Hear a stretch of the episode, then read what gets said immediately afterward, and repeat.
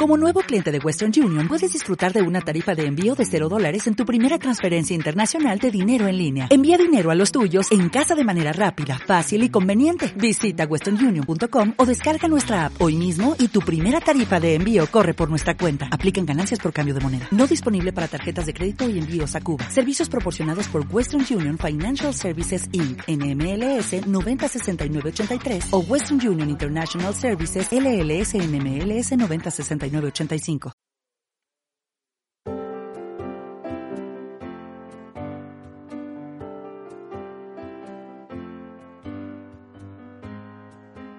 En esta mañana vamos a estar viendo un pasaje y vamos a estar tratando cómo ese pasaje fue trabajado en el tiempo por diferentes escritores de la Biblia, cómo este pasaje fue evolucionando, cómo fue recibiendo los aportes y perspectivas diferentes de los escritores.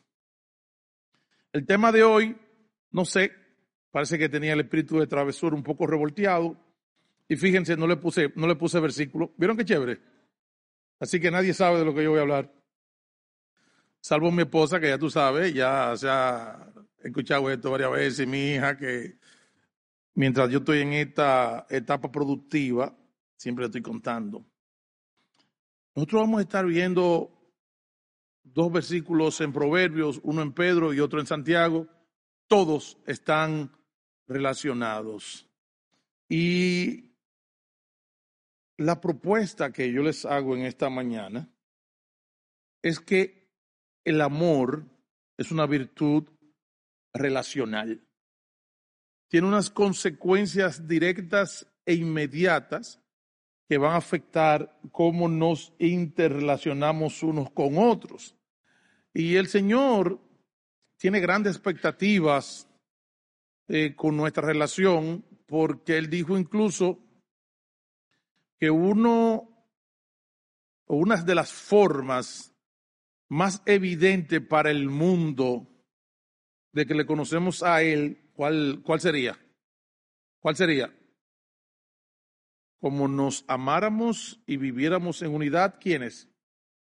Unos a otros. Pues bien, para nosotros crear ese ambiente deseable y maravilloso que está llamada a ser la comunión cristiana, pudiera ser también la vida familiar, pudiera ser también compartir el mismo edificio, el mismo barrio, la misma junta de vecinos, el mismo curso. Yo te aseguro que la vida es muy diferente cuando la abordamos con amor porque el amor es el remedio y la solución a la causa raíz de muchos de los problemas en nuestra vida. De manera que siéntanse cómodos, que vamos a estar tratando un tema muy querido, con cinco propuestas de aplicación para cada punto, y solo son cuatro versículos. Padre, por favor, estremece nuestros corazones. Danos, Señor, entendimiento y ayúdanos a apropiarnos. Ni siquiera te voy a pedir que pongas amor en nuestros corazones, porque el amor viene de ti y si somos hijos tuyos, obligatoriamente nos volvemos partícipes de tu naturaleza. Lo que te pido es que nos ayudes a practicar el amor y que lo practiquemos con inteligencia. En el nombre de Jesús. Amén. Si ustedes recuerdan, en la Biblia, en el Antiguo Testamento, la ley habla de las ciudades del refugio. Y estas ciudades del refugio eran lugares donde cuando alguien tenía, digamos, un accidente de sangre y alguien perdía la vida, eh, los que se vieron afectados pudieran requerir venganza o que se hiciera justicia. Entonces, el implicado en esta situación, que creo que usa la palabra cuando no fue a mansalva, esta persona iba y se recluía en esta ciudad y eso le servía de protección mientras él no saliera de ahí. ¿Ok? Ahora, la Biblia también nos relata el caso de un rencor que duró alrededor de 400 años. Al principio del reinado de Saúl, Saúl mostró sus verdaderos colores, vio que el carácter, mostró que su carácter no era aprobado, por lo cual fue desechado. Dios le dijo, mira, toma venganza contra Gag, que él fue, el pueblo de ellos, que fue y cuando el pueblo de Israel venía pasando, lo hirió en la retaguardia. Dios le dijo, no te preocupes, y se lo puso ahí. Cuando Dios empieza a trabajar para instaurar el imperio de Israel, bueno, pues adivina qué, había un tema pendiente y a quién le tocó trabajarlo? A Saúl. Pero Saúl era muy susceptible a la opinión, eh, se le llenaban los ojos con la aprobación y él vio innecesario el sacrificar eh, lo que era del anatema, lo que a Dios no le agradaba, entre ellos que matara también al rey. Cosa que entonces llega Samuel y completa la obra que Saúl no quiso. Año mil y pico antes de Cristo. Años cuatrocientos y pico antes de Cristo. Ya no en el pueblo de Israel, ya pasó, se, concluyó el periodo de los, de los jueces, pasó el periodo de los reyes, ya estamos en la deportación y por ahí en el libro de Esther, año 400, vamos a poner que 450 para poner una fecha estimada, entra en escena nada más y nada menos que Esther y ahí sucede que Amán, que ¿cómo se llama Amán? Agageo. ¿De quién era descendiente de él? De Agá. ¿De cuántos años atrás estábamos hablando? 600. Cuando él ve que hay alguien que no le hace, no le rinde la pleitesía que le esperaba, eso fue suficiente para él, para él entregarse en cuerpo y alma a destruir a nada más y a nada menos que Mardoqueo.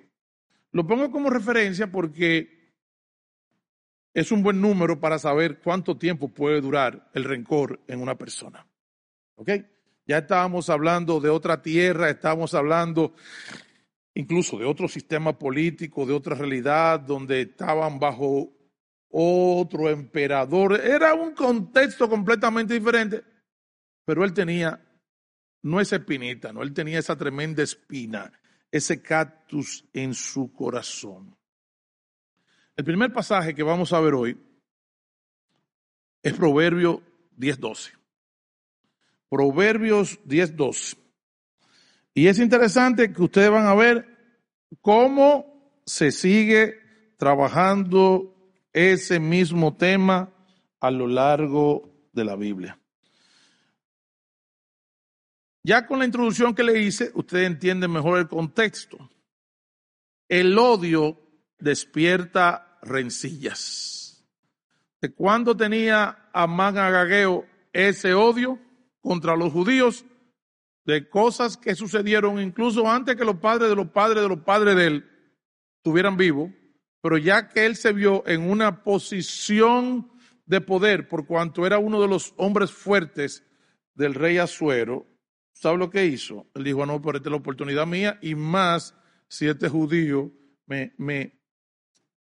Yo estoy bien, pero nada más hay una, una sola cosita que yo no aguanto. Es cómo me ignora ese judío, ¿verdad que sí?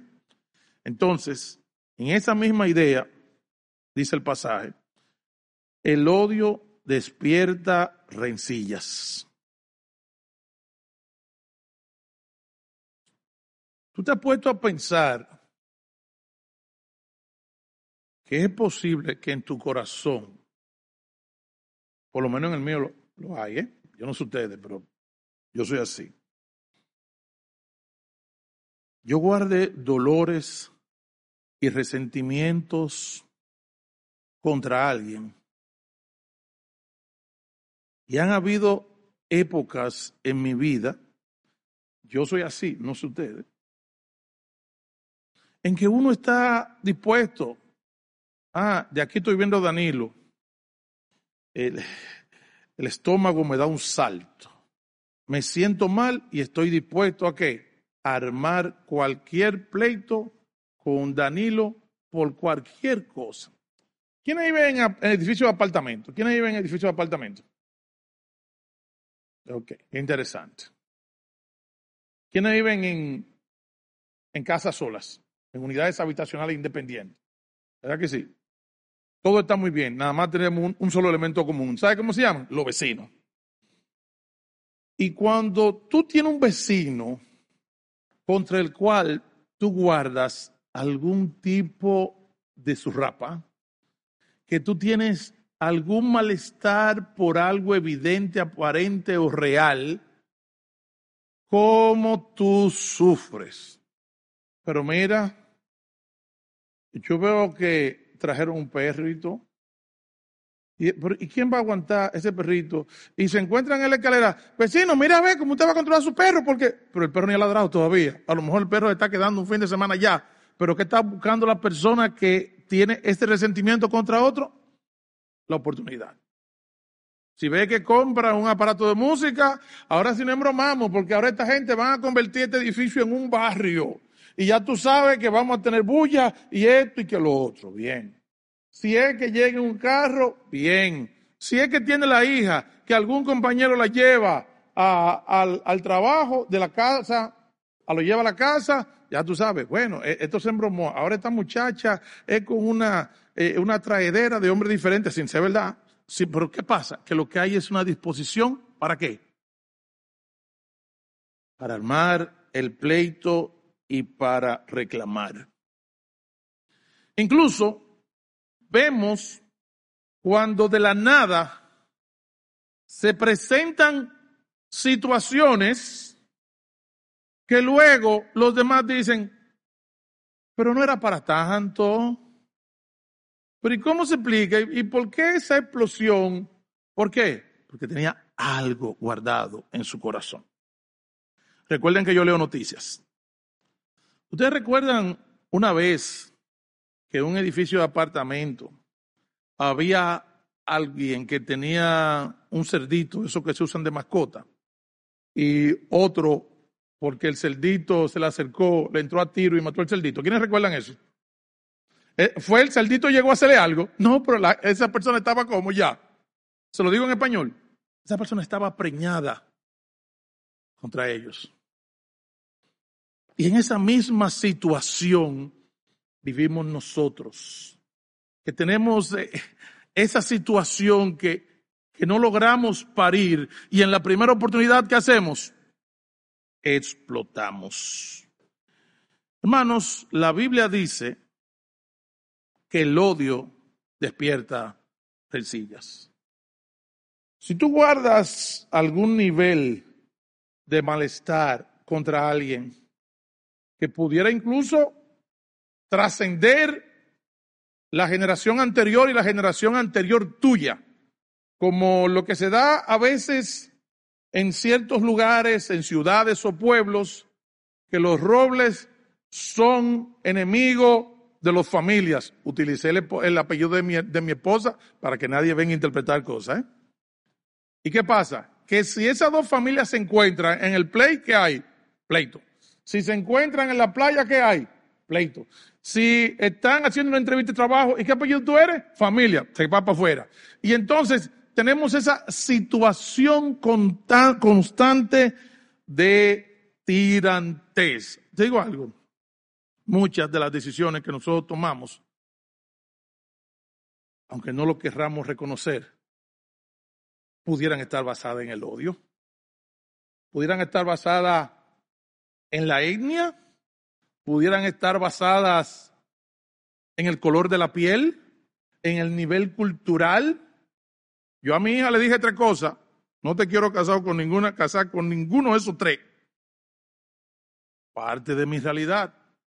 ¿Entiendes? Y todos nosotros que tenemos nuestras diferencias y guardamos nuestras reservas contra los demás. Si no, ustedes saben a quién le pueden preguntar, a los apóstoles, que le tomó alrededor de 14 años antes de poder predicarle al primer gentil.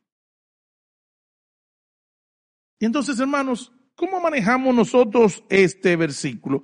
Porque el pasaje dice, el odio despierta rencillas. Por aquí hay un contraste inmediato. Y dice que, pero el amor cubrirá que todas las faltas, sean faltas pequeñas o sean que faltas grandes. Cuando tú amas, tú pasas por alto. Hace un tiempo estuvo aquí una señora que era vecina de cuando vivíamos allá en la ciudad, mi familia.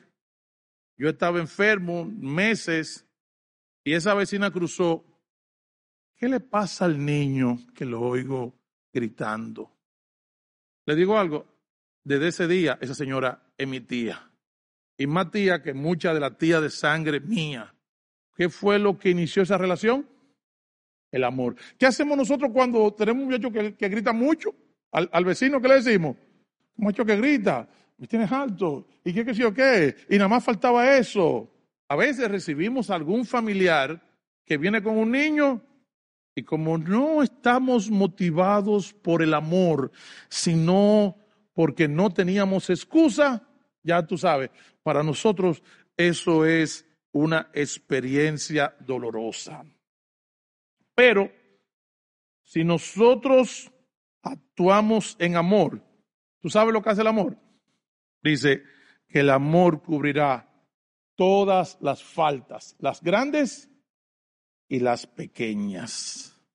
Por eso es que las abuelas nunca se encuentran nada grande que hicieron los nietos.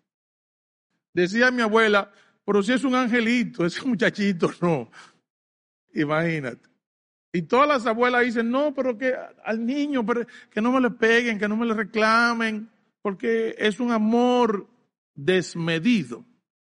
Y aunque es bonito el ejemplo de las abuelas, yo te quiero presentar cinco formas de tú aplicar este versículo. Primero, si detectas que eres especialmente sensible con todo lo que hace o deja de hacer una persona, ten cuidado. Puede que tengas una mala actitud en tu vida y por el contrario, ¿qué? Reacciona con amor. Tú puedes estar feliz, pero entró un hermanito ahí, ay, ya se me dañó la vida. ¿A ti te pasa eso? Pues entonces tú tienes un problema de mala actitud en tu corazón y es seguro que tú o yo guardamos algún tipo de dolor por ahí, que él va a salir en algún momento. ¿Mm? Ese tipo, los rencores y raíces de amargura, ellos tardan en brotar, pero salen, ¿eh? Y crecen y paren como hacen las matas, ¿verdad? Si por dolores del pasado tú te dedicas a hablar de una persona, de lo que te hizo en algún momento, es casi seguro que ese es un indicador de qué? De una mala actitud en tu corazón. Hay personas las cuales son receptoras de todas las malas críticas de nuestra boca. Y esto, y lo otro. Y siempre lo que tenemos son observaciones negativas. Eso está reflejando el qué? El corazón.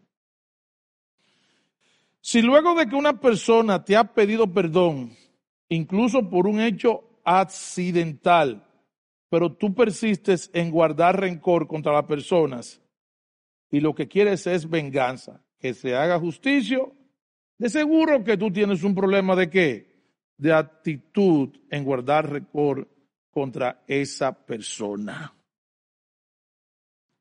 Si tú tienes que contenerte para no hablar mal de una persona, la solución no es sacar lo que hay en tu corazón, porque algunos dicen, no, porque yo no le guardo nada a nadie y yo no soy baúl y te dan una serie de explicaciones y además lo coronan con que es que yo soy una persona sincera. Bueno, ojalá que Dios nos dé la victoria para que todo el pecado que esté en nuestro corazón, nosotros lo traigamos delante de Jesucristo y Él nos limpie. Porque lo menos que necesitamos nosotros es la sinceridad de nuestro corazón. ¿Qué, dijo el Señor? Que del corazón es que proceden qué? Todos los pecados, los robos, la mentira, los adulterios, los asesinatos, todo sale de nuestro corazón y tú tienes como un lujo de que tú eres sincera. Ay, mi madre. Eso es como tener una cloaca abierta. ¿Tú has visto en, esa, en esos lugares donde la tapa no está y hay agua que aunque no sean negras, se acumulan, que botan ese hedor? En nuestro corazón, a menos que Jesucristo lo esté limpiando. De manera que no tenga como un lujo. No, lo que pasa es que yo soy sincero. No, lo que pasa es que tú eres imprudente y lo más seguro tú estás lleno de amargura contra esa persona. Si tu corazón se agita al ver una persona y solo piensas en aquella falta real o aparente que sucedió en contra tuya, indudablemente que, que hay un problema de actitud en tu corazón. Acuérdate cómo dice el versículo. El odio despierta qué?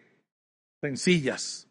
Pero el amor, a diferencia, oye, ese caso de las ciudades de refugio, incluso lo que se reguló fue el tema de la de tomar la justicia en sus manos y cómo manejar el hecho de la venganza. Eso tuvo su momento y su razón de ser en ese pueblo, pero adivina qué, dijo el Señor, que si nuestra justicia no fuera mayor que la de los escribas y fariseos. ¿Qué dijo el Señor? Usted no puede ser mi discípulo. ¿Qué dijo el Señor? Pero yo os digo, amad a quienes? A vuestros enemigos. Bendecid a quienes? Los que persiguen. Entonces, hermano, esto, este es un versículo sencillo que creo que habla a nuestro corazón. Yo no lo voy a trabajar más para darle tiempo que el Espíritu Santo sea que que remenee eso en nuestro corazón. Y ojalá trajera a tu mente en este momento contra cuál persona tú estás guardando algún tipo de dolor. Y sabes qué? En vez de tú buscar venganza, empieza a amar a esa persona. Ni siquiera es que no te acuerdes de lo que te hizo, pero que cuando te acuerdes de lo que te hizo, tu actitud sea diferente, por cuanto el ejemplo de perdón a quien nosotros tenemos es a quién? Al Señor Jesucristo. ¿Quién tuvo misericordia de nosotros cuando aún éramos qué? Pecadores. Primer versículo. Vayan ahí haciendo su tareita en su corazón y que el Señor eh, les hable a cada uno de ustedes como también me habló a mí. Aquí vengo con otro versículo con aplicación práctica. Y todos estos versículos tienen una palabra clave, tienen un verbo clave. ¿Sabe cuál es? Cubrir. Cubrir. ¿Qué nos dijo el, el anterior? Que el amor cubrirá todas las faltas. Y cuando decimos todas es todas. De manera que bueno, eh, el amor que yo tengo cubre hasta esto, pero de aquí en adelante, no, eso yo no lo perdono. ¿Cuántos matrimonios se han desbaratado por eso? Eh? ¿Cuántos matrimonios se han desbaratado? Cuando con el perdón pudieran ser más felices. ¿Y qué pasa? Ah, no, que yo no aguanto tal cosa. Ah, se divorcian, se pelean y después, ¿tú sabes qué? ambos viven vidas amargados. En el tiempo que hacen, yo debí perdonarlo, yo debí perdonarla. ¿En cuál pecado? En cualquiera, porque el amor que cubre, ¿cuáles faltas? Todas. Pero nosotros hemos, hemos llegado a la conclusión en nuestra vida de que yo perdono tal cosa, que yo perdono tal cosa. Ah, pero si infidelidad, yo no lo perdono. Y si esto, no lo perdono. Y si esto, no lo perdono. Y el Señor dice que es todas. Entonces revisemos nuestra concepción de amor para ver en qué medida nosotros estamos realmente aplicando esta situación. Aquí hay otro pasaje muy bonito. y este sí es práctico.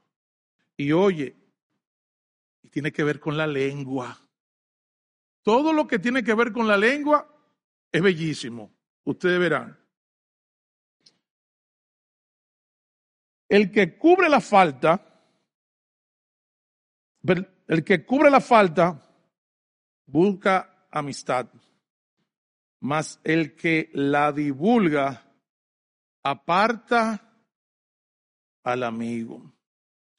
Señores, todos nos vamos a faltar, todos nos vamos a faltar unos contra otros en algún momento, pero queda en nuestras manos cómo vamos a reaccionar. A veces la falta puede ser contra nosotros, pero otras veces contra los demás. Quiero hacer la aclaración de que en estos cuatro versículos que vamos a ver, falta y pecado la vamos a utilizar de manera indiferente. Por lo menos ese es el uso que le dan los escritores bíblicos. ¿Y qué pasa? A veces la falta va a ser contra el mismo Dios, pero son faltas que no están supuestas a ser conocidas por el gran público. Cuando como consecuencia de que alguien descubra nuestras faltas. ¿Sabe lo que es? No que descubra, que divulgue nuestras faltas. ¿Qué es lo primero que hacemos con esa persona? ¿Qué hacemos? Nos distanciamos. Incluso hay personas que no reciben visita en su casa. ¿Por qué? No, porque la gente es muy chimosa. No, porque aquí hablan. Yo recuerdo que anteriormente había un dicho que se utilizaba mucho en la casa. Cuando iban los amigos que estábamos jugando en la cancha, la pelota, iban a beber agua, lo que decían la mamá es que no me crucen al baño.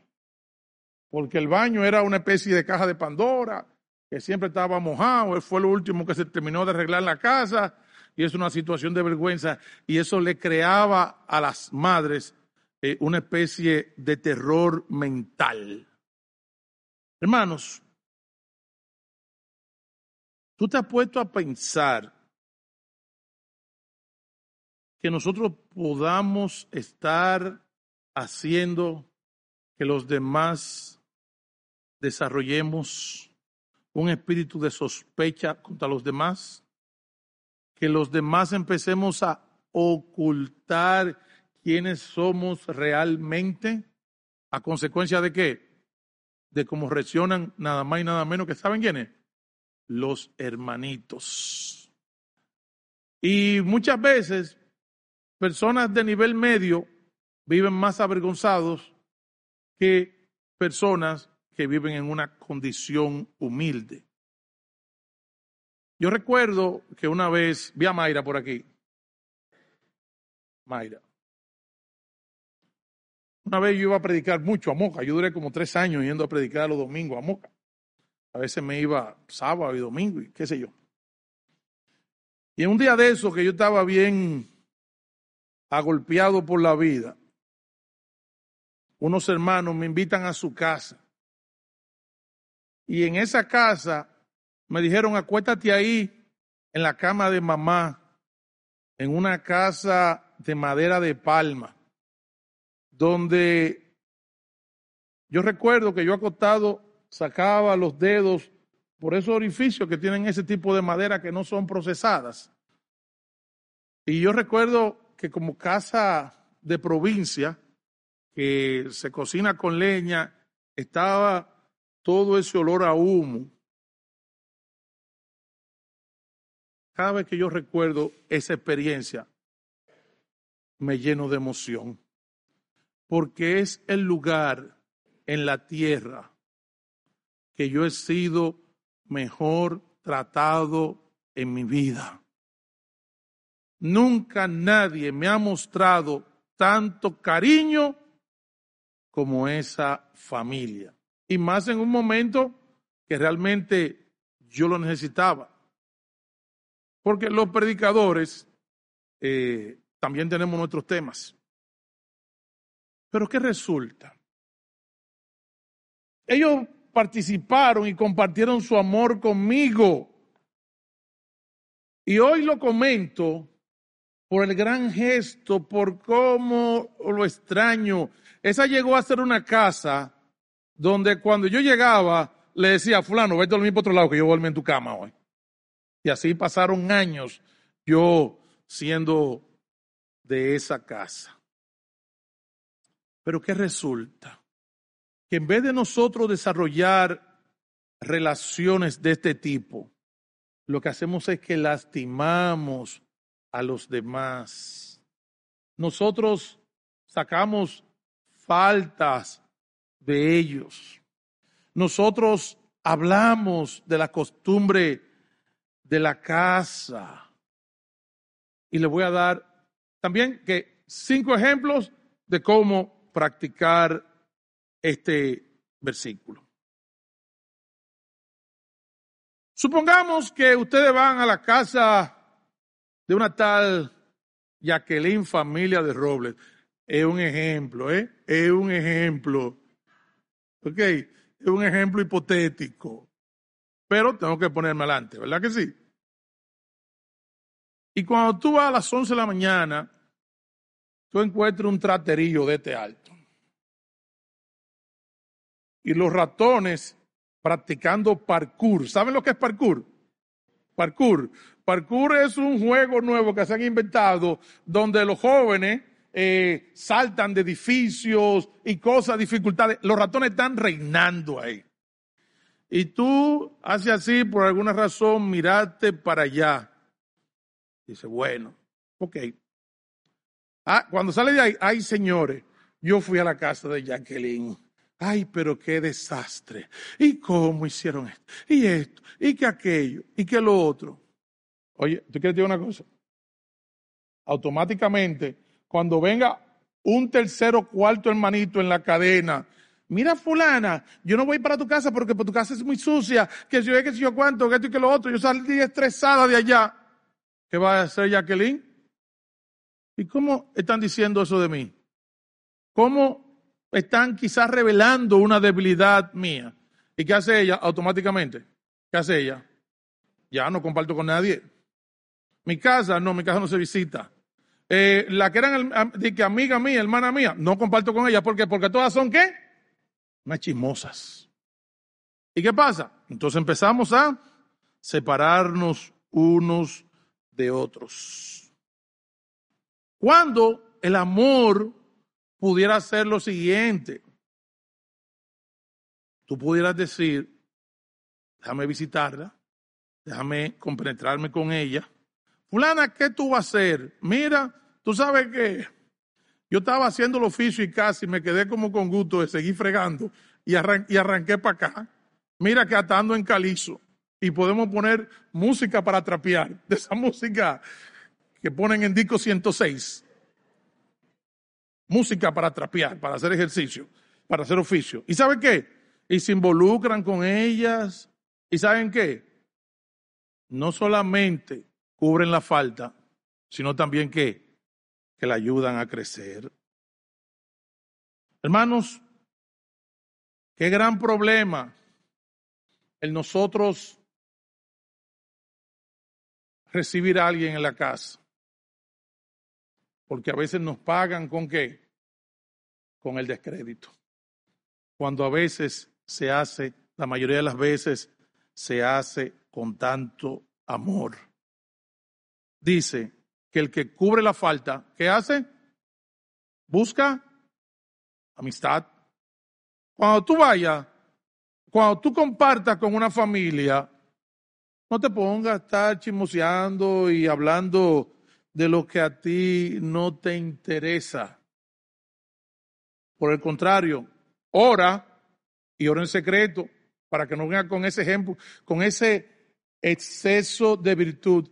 Ay, hermanos, oren por la casa del hermano Elías Robles, porque miren, yo fui allá y pensé que estaba en la casa de la familia Monster. Ahí lo único que faltaron fueron vampiros, que esto, que aquello y que lo otro. Ese tipo de oraciones tampoco la hagan, porque ¿qué tú estás haciendo ahí también? ¿Qué estás haciendo? Divulgando. Y todo en nombre del amor, ¿eh? ¿Qué pasa cuando en el seno familiar nos acercamos y vemos que hay momentos que van a haber mucha tirantez entre los esposos, entre los padres, los hijos, que alguien extrae a la puerta, que no le hacen caso, que esto y que lo otro. ¿Qué debemos hacer nosotros? Pero esa casa es un caos. Ay, no, ese hombre no, porque una cosa son ellos aquí, hermanito de bendición, pero en esa casa eso es un campo de batalla. Te lo digo que ahí Ucrania, Israel, eh, eh, Ucrania y Rusia, Israel jamás le quedan chiquitos. ¿Qué estamos haciendo? Divulgando qué? Las interioridades y debilidades de esta familia. ¿Qué pasa si tú te enteras de los problemas económicos de una familia, de la cual todos hemos pasado algunos? ¿Vas a a publicarlo? ¿Qué pasa incluso si tú ves alguna otra dificultad en el orden que sea? Oye, tú no sabes que fui a la casa de Altagracia y le dije, déjame leer algo, vamos con una Biblia. Finalmente ella rebuscó la casa y no encontró una Biblia. ¿Qué significa eso? Que no lee la Biblia. ¿Entiendes? Que en su casa, ¿qué? No hay Biblia. Señores, miren, nosotros tenemos que orar por alta gracia. Alta gracia, esto, esto, esto, esto y lo otro. Alta gracia, tú sabes que no es así, ¿verdad que sí? Tengo que ponerme de acuerdo, que tú sabes. Hermano, ¿cuántas relaciones nosotros hemos dañado por nuestra gran bocota? ¿A cuántas personas hemos nosotros desprestigiado por nuestra gran bocota? Tú sabes lo que pasa cuando tú vas y tú revelas las dificultades de una persona, de una familia, de una pareja. Y en particular, damas, ay papá. Mire, yo me he enterado de cosas en esta vida que salieron de la boca de la dama, de la esposa. Porque los hombres no son muy dados a hablar sus intimidades, pero las mujeres siempre están, ay, que esto no lo aguanto, porque este hombre, que qué sé yo qué, que qué sé yo cuánto, que qué sé yo cuánto. Ella empezó hablando y otros la van a seguir repitiendo. Hermano, cuando nosotros, oigan bien, cuando nosotros cubrimos la falta, la falta en amor, el primer pecado que cubrimos es el nuestro. Porque acuérdate que antes de tú, antes de tú descubrir el pecado de él, tú estás pecando de murmuración, tú estás pecando de rencor. Entonces, es muy interesante que estos pasajes tienen una acción, déjame usar una palabra sofisticada, una acción reflexiva, porque apuntan también hacia nosotros cuando nos dicen, no, porque tú también tienes el mismo problema y tú puede que no estés haciendo lo mismo, pero la actitud con que te está manejando te apunta a ti. Entonces, oigan, cuando nosotros vivimos en amor para con los demás, no solamente cubrimos los pecados de ellos, sino también que queda cubierto el pecado de nosotros, porque el peca el amor me va a llevar a no pecar contra mi hermano. Esto nos lleva al tercer versículo de esta mañana. Y fíjense qué nos dice el versículo 17.9 que acabamos de leer, de nuevo encontramos, encontramos el verbo cubrir. El amor es práctico y el amor tiene aplicación inmediata para con los demás, no solamente para los que viven una vida ejemplar, sino también para los que tienen vidas en dificultades.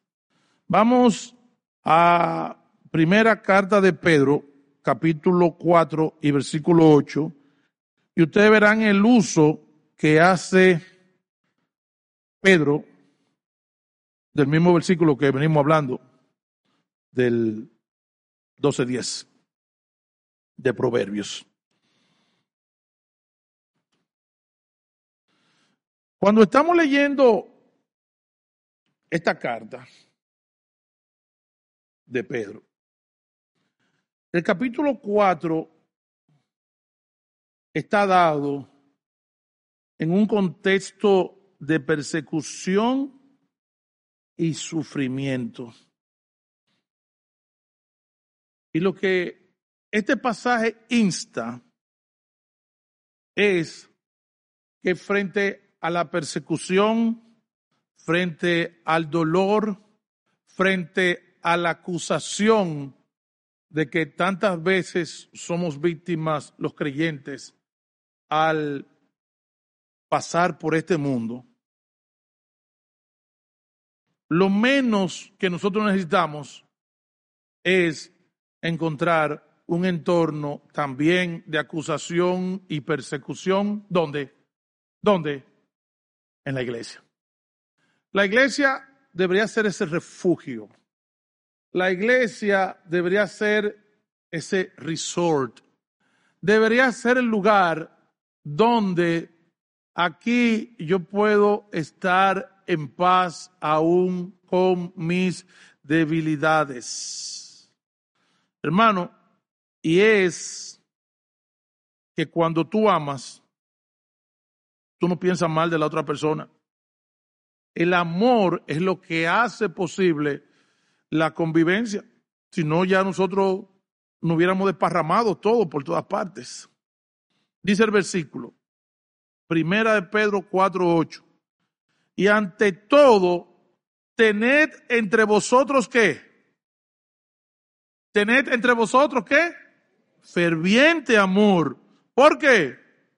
Porque el amor que hace cubrirá qué? Multitud de pecados. O sea, en grandes cantidades. Y yo pienso, mientras pensaba en este pasaje,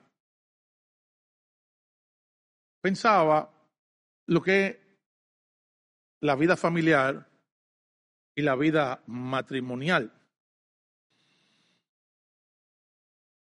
Porque aquí necesitamos mucho amor, ferviente amor, para poder convivir, no de manera, ay, bueno, porque esto fue lo que me tocó a mí, y entonces yo lo que estoy, ¿y cómo usted está, hermano? Aguantado ahí, porque imagínese con ese hombre que ahí me tocó, y, y, y usted, hermano, ¿cómo se siente? deseando la venida del Señor para ver si me, si me saca de esta situación. ¿Eh? Cuando, le voy a poner unos cuantos ejemplos para que ustedes entiendan lo que es el amor en el entorno familiar. No te preocupes que no voy a decir nada, ¿ok? Sí, porque tengo que aclarar mi asunto con la esposa.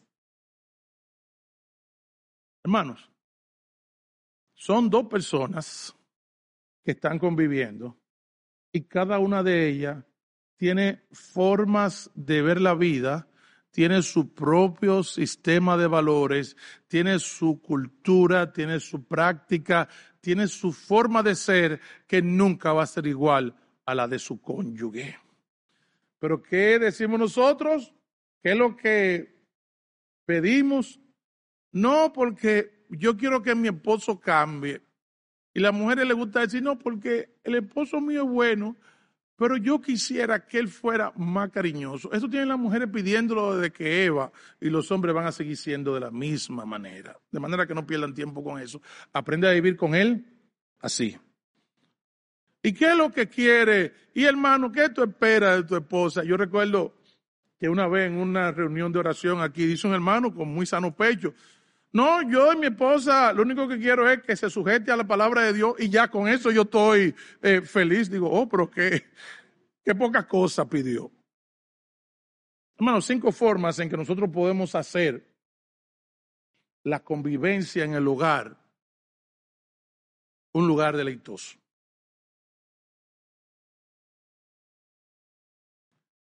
Muchos hombres, al terminar el trabajo, ¿qué hacen? No llegan a la casa, se quedan ¿dónde? ¿Dónde se quedan? En el colmado, se quedan en la esquina, se quedan abajo de la mata, se quedan en el play. ¿Por qué? Porque ahí no hay mujer que le pelee. Mujer, si tu marido tiene que hacer paradas de desahogo antes de llegar a tu casa, revísate, porque va camino a perderlo. El lugar más placentero del hombre es llegar a su casa. Bueno, amén, hermano. Tú y yo, amén. Nosotros dos, ellos.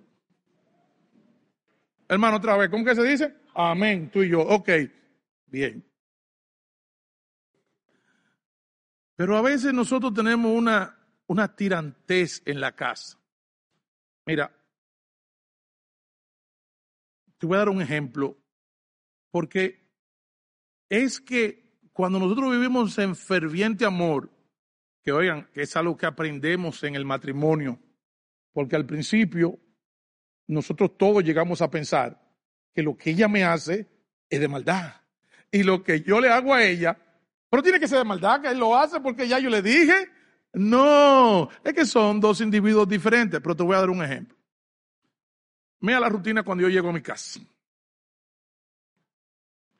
Cuando yo llego a mi casa, a veces yo llamo a mi hija, ábreme la puerta. Y llego por este estilo, cansado, ¿eh? Rosalía, préndeme ese abanico, tráeme una pijama, me quito la camisa, la pongo aquí en una mesa los zapatos los pongo aquí, me cambio como pueda y qué, y me acuesto a dormir. Pasan varias horas en lo que yo vuelvo en sí.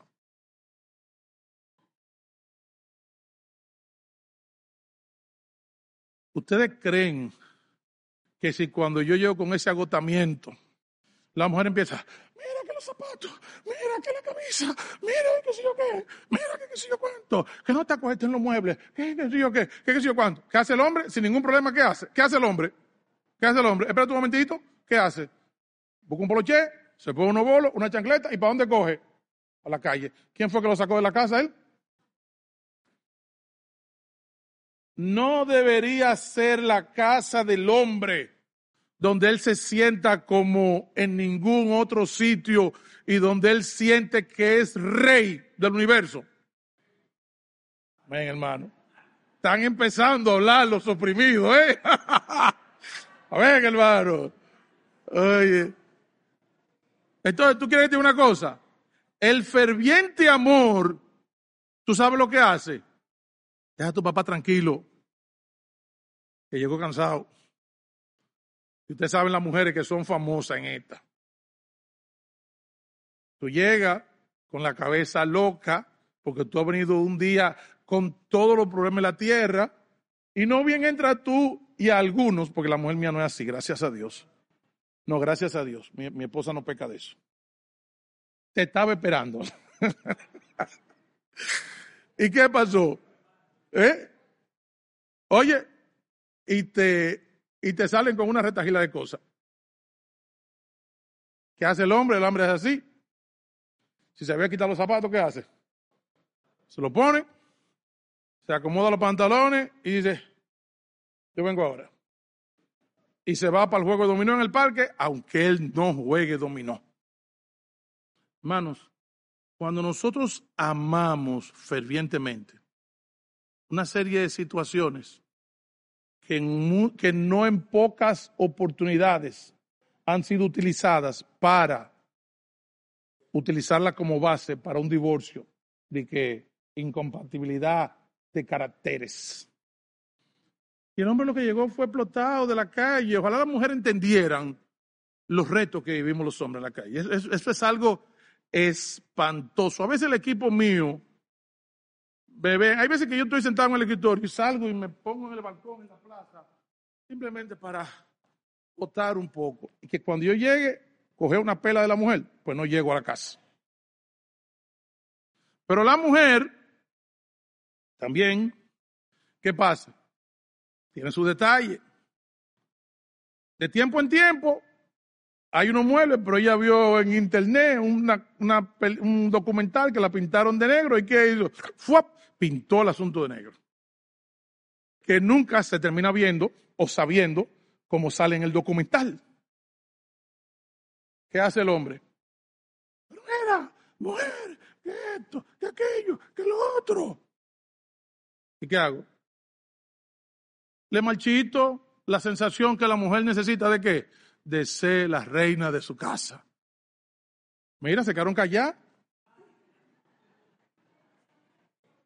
¿Eh? Necesitan ser la reina de su casa.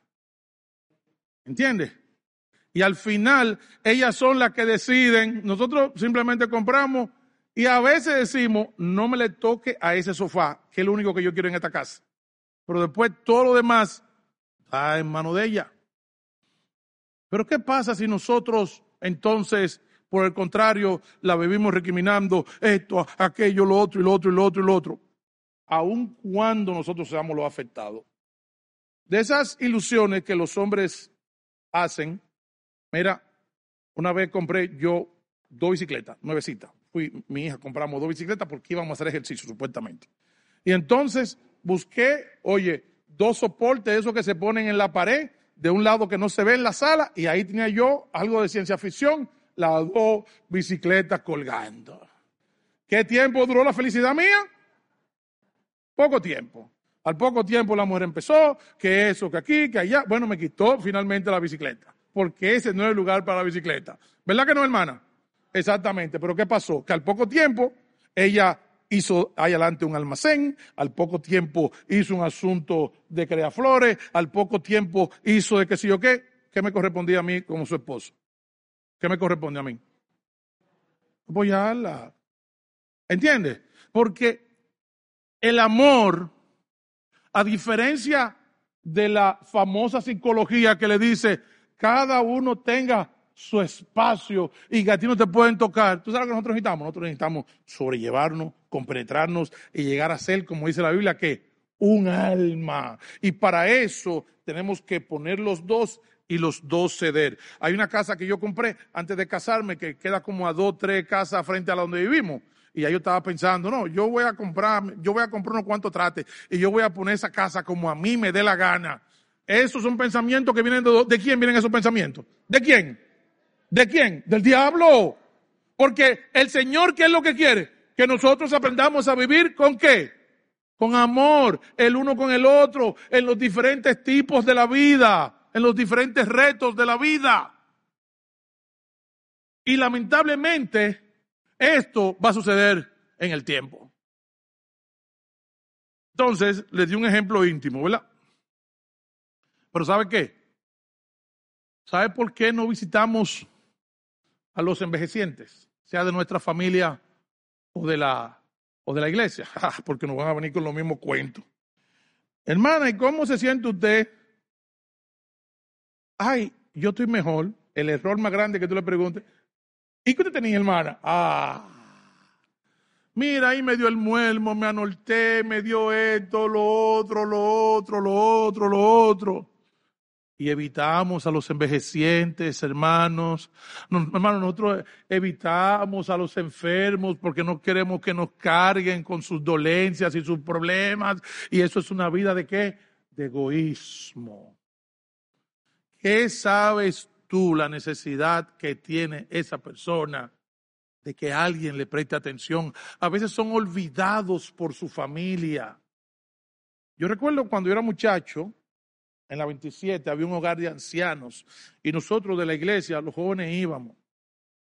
Y lo conocimos a muchos de ellos, pero eso para ellos era maravilloso. Así hay muchos entre nosotros, hermanos, que necesitan que nosotros nos acerquemos con ferviente amor. Cada uno de nosotros, mira a ver qué envejeciente va a adoptar. Mira, si tú tienes tu mamá viva, tu papá viva, tu tío vivo, a quien sea que tú tengas vivo, y ya tú te sabes los cuentos mejores que ella o mejor que él, ¿tú sabes qué? Vuelve. Y, y no solamente escucha, no, celébraselo como si fuera la primera vez, porque eso es un gesto de qué? ¿De qué? De amor. Entonces, el amor se viste de paciencia. No teniendo un espíritu rápido tampoco para dar latigazo a los demás cuando los vemos en sus debilidades y pecados. Por lo regular, ya sus conciencias lo acusan. A veces nuestra sola presencia es suficiente. Personas que están luchando con sus pecados, no, porque entonces esto lo que va a producir es indiferencia. No, porque el Señor, cuando le llevaron la mujer samaritana, Él le dijo, pásenme piedra también, así mimito, háganle a esa abusadora. Eso fue lo que hizo el Señor. ¿Qué hizo el Señor? Al final le dijo, ¿dónde están los que te acusan? Se retiraron, Señor. ¿Y qué dijo el Señor? Pues yo tampoco te acuso. Vete y qué? Hermano, nosotros tenemos una boca muy rápida para acusar, para dar latigazos a personas que ya, oye, no saben qué van a hacer con su pecado. Hay veces que yo me he encontrado con personas eh, en situaciones desafortunadas de la vida, no las más brillantes. Y hemos estado sentados y he hablado y hemos hecho. Yo, yo no le he dicho nada porque ya esa persona sabe la lucha que está teniendo. ¿Qué hace el ferviente amor? ¿Qué hace? ¿Qué hace? ¿Qué hace el ferviente amor? Bueno, pero ya le cubrí tres pecados. ¿Tres pecados? No, ¿cuánto? Multitud balsa de pecados. El amor se viste de aceptación en el seno familiar que ya dije. Y recuerda que este versículo fue dado en un contexto de persecución, hermano. Nosotros cuando nos reunamos, cuando compartamos. Eso tiene que ser, mira, un bálsamo. Eso tiene que ser como meter los pies en agua tibia después de un día difícil. Entonces, no nos convirtamos en verdugos y perseguidores de nuestros hermanos. Ahora, como yo sé que hay eh, muchos hermanitos que, que les preocupa de que este sea un tema que promueve la indiferencia, el otro versículo que tengo es Santiago 5.20 y con él termino. Santiago 5.20, hermanos. Santiago 5.20 está hablando o está dado en un contexto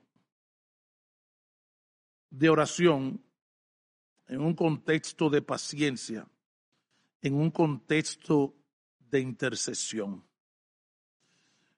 Entonces, le voy a dar rápidamente cinco maneras en que nosotros podemos aplicar este versículo. Este pasaje 5.20 completa el círculo relacional. ¿Por qué?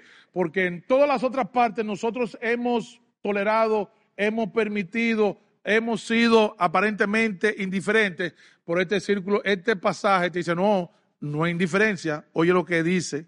Con este pasaje, nosotros eh, deberíamos estar dispuestos a recorrer cualquier distancia por rescatar y restaurar a una persona, a un hermano caído. Cinco formas diferentes. Frente a nuestras necesidades de salud, involucremos a los hermanos y en especial a los ancianos para que visiten a los enfermos y oren por ellos.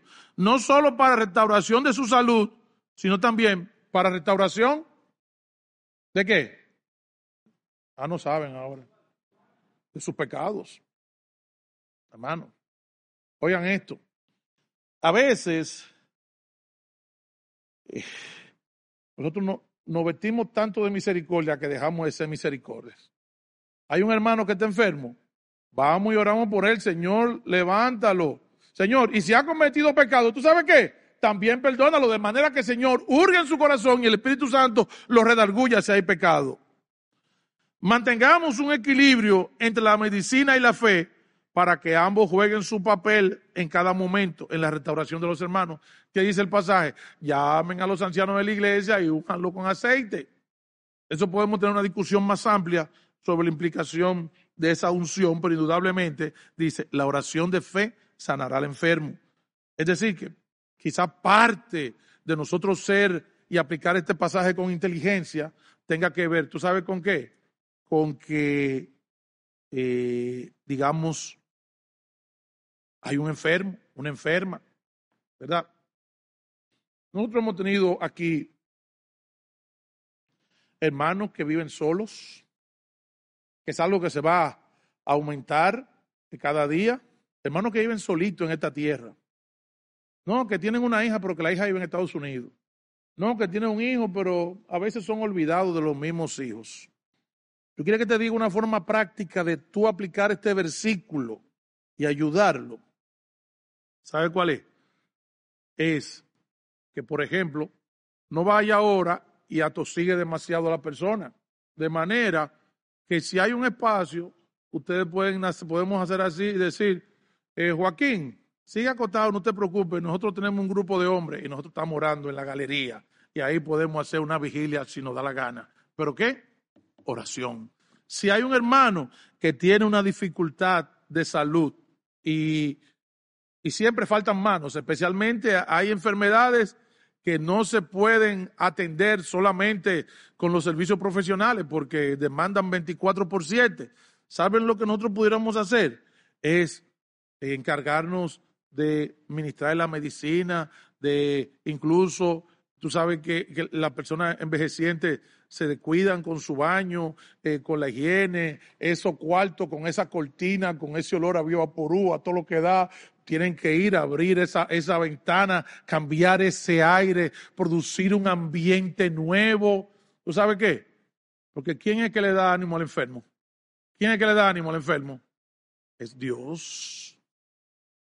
Y nosotros deberíamos ser lo suficientemente misericordiosos para decir, papá, venga hermano, venga, que le voy a un bañito.